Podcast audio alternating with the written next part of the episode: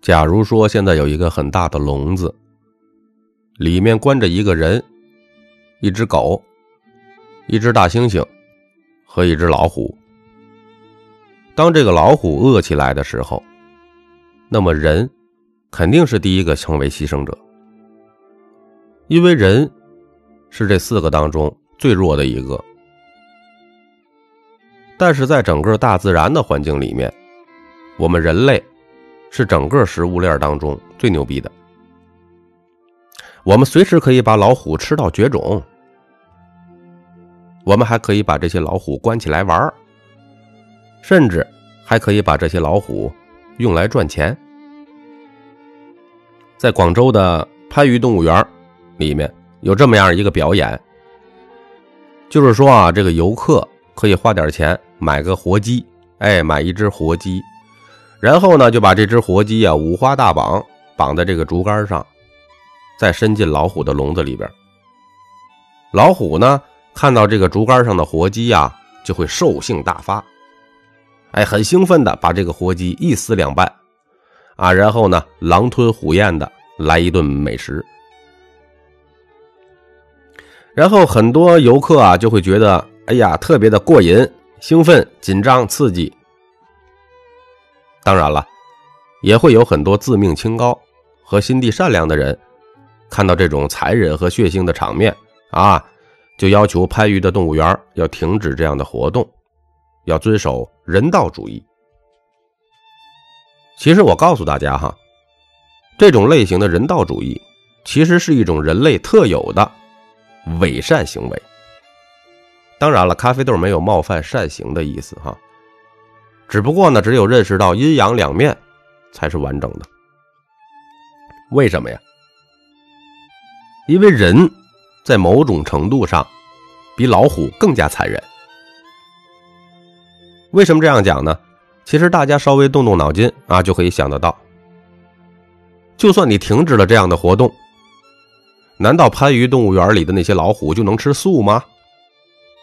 变成素食主义者了？啊，你不用活鸡来喂老虎了，难道老虎从此就不吃肉了吗？不会吧？你之所以觉得残忍，是因为有人亲手把活鸡。啊，送到了老虎的嘴里，亲眼看到血肉横飞呀，所以呢，就是于心不忍而已。但谁也没有办法改变老虎的天性和基因呢，因为你任何阻止的行为，其实都是徒劳无功的呀。那你有没有想过哈，当你走进肯德基的时候，啊，大块大块的吃鸡肉的时候，或者在一些饭店。大碗大碗的喝一些十全大补鸡汤的时候，在本质上，你跟老虎又有什么分别？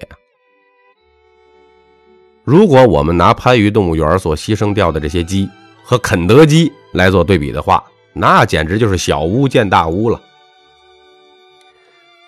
肯德基每一年被人吃掉的这个鸡的数量数以亿计呀。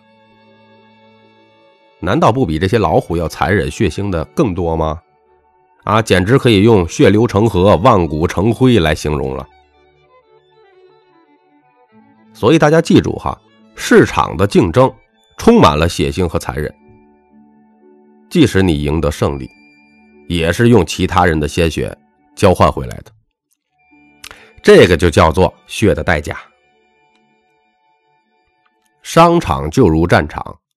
一将功成万骨枯，千千万万的战士一上到战场，本来就随时准备血溅沙场，马革裹尸还，生死存亡，半点不由人。生物界啊，本来就是一个永恒的战场，任何的生命都必须经过适者生存的丑恶淘汰过程，一物活。就得需要一物死，这种残忍的定律也是来源于我们的基因。就算刚出生的婴儿，也是弱肉强食下诞生的。为什么呀？因为他需要击败众多的竞争者呀，对吧？你成千上亿的精虫 都要壮烈牺牲，小孩才有机会生下来。只有学会控制和运用自己本来就拥有的兽性，你的人生才能如虎添翼。其实，在每个人的潜意识里面，都热爱竞争。就像比尔盖茨说：“我不喜欢输的感觉，我喜欢在竞争中赢得胜利。”这句话的口气似乎无比的狂妄自大，啊，流露出十足的狮王霸气。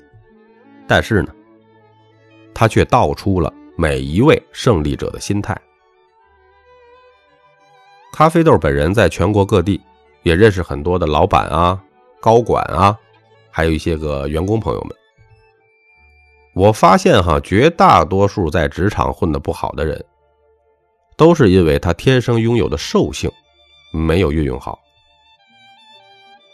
在动物的世界里是什么呢？饿了就吃，到了交配的时候就交配，完全不会不好意思。比如鲨鱼，一闻到血腥味儿。啊，就会冲过来了，把活的东西直接咬下去，它完全不会不好意思的。动物的思想很简单，想要的东西除了有生命威胁以外，他们都会去争取。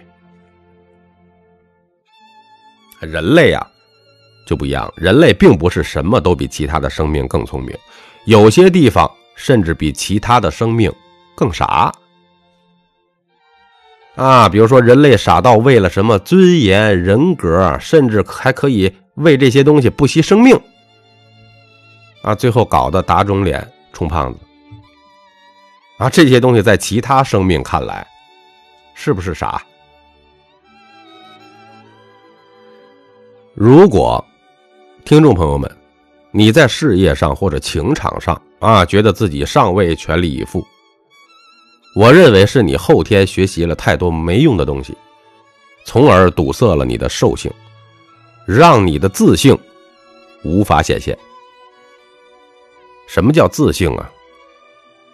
佛家的最高境界就是直指人心，明心见性啊。佛祖所说的明心见性，就是自性的显现。所以啊，偶尔也要让你的兽性啊出来。推动你来前进。咖啡豆以前工作的时候有一个徒弟，江西人，一直到现在呢，他现在的连锁店做到了当地的第一名。他说啊，做生意或者销售做得好的人，通常都是带着一股猎杀的霸气，想要吃就吃，想要喝就喝。没有任何的顾忌，他说的非常真实。大家记住哈，你想要赚钱，想要得到自己喜欢的另一半啊，不要不好意思。如果没有实质性的生命危险，你就要像野兽一样坦然的去争取你想要的，并且大口大口的吃。那些张嘴就谈利他主义的人。就真的是在利他吗？在我看来，基本上都是打着利他的幌子，在利己。因为只要一个人还在认为自己是在利他，说明他的出发点还是为自己，为了什么呀？为了显得自己很伟大。《金刚经》里面说过，只要你认为自己在做慈善。说明你还不是真正的慈善。真正在利他的人，根本就不会将这两个字放在嘴边。凡是将什么慈善呐、利他呀、大爱呀等这些字眼儿放在嘴上的人，基本上，哎，都是真正的利己主义者。大部分人呢，居然还相信呢这些无厘头的东西，最后把自己活成了精神上的道德榜样。物质上的穷困潦倒，其实这个时代真正的悲哀，不是孩子们提早明白了金钱的意义，而是作为大人的我们，竟然对金钱带来的真相一无所知。比如咖啡豆现在问大家：“你的梦想是什么？”这个问题我们从小到大被不断的盘问吧。啊，小时候我们说的是当科学家、做老师、做医生、做工程师。前段时间，杭州的一个小学生在回答这个问题时候说：“我的梦想就是想发财，为我自己。”此话一出啊，全班哄堂大笑，并且呢，更是在网络上引起了轩然大波。很多人在声讨啊，小学生的梦想怎么能这么世俗啊，这么利益呀？你还记得你小时候的梦想吗？曾经我们有各种美好的想象。我们那些光鲜亮丽的身影，但从小到大，无论是学校的老师还是自己的父母，似乎从来没有告诉过我们：孩子，你一定要努力的赚钱，赚到了钱才有资格谈幸福，赚不到钱，在别人眼里做什么都是卑微的。当我们心里怀着那份家长和老师对我们赞不绝口的表扬，口袋里呢？揣着引以为傲的学历、知识、梦想，像一个天之骄子一样，开始走进我们向往已久的理想生活的时候。但现实呢？给我们的却是每天带着疲惫的身躯挤地铁、坐公交，被人踩来踩去、推来推去。经常的被领导批评，工资没有任何起色，父母一天天的苍老和多病，而自己只能问一声：“爸妈，你们要多注意身体啊！”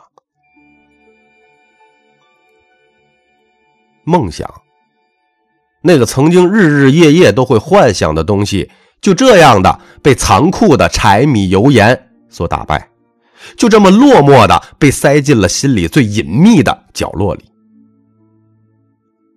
曾经拥有梦想的我们，变得油腻、秃头、迷茫；曾经拥有梦想的我们，变得沉默、忧郁、焦虑；曾经拥有梦想的我们，变得凄凉、尴尬、窝囊。曾经拥有梦想的我们，从听到老男孩的歌声时的泪流满面，到麻木的说了一句：“关了吧，吵死了。”于是呢，许多成年人被那个小学生最真实淳朴的话戳动痛处，然后假装不在意的笑了笑，因为那是对自己赤裸裸的嘲讽。把发财和梦想挂钩，并不是这位小学生的错；把发财和梦想挂钩，并不是我们的可耻。这是什么？这是时代的产物啊！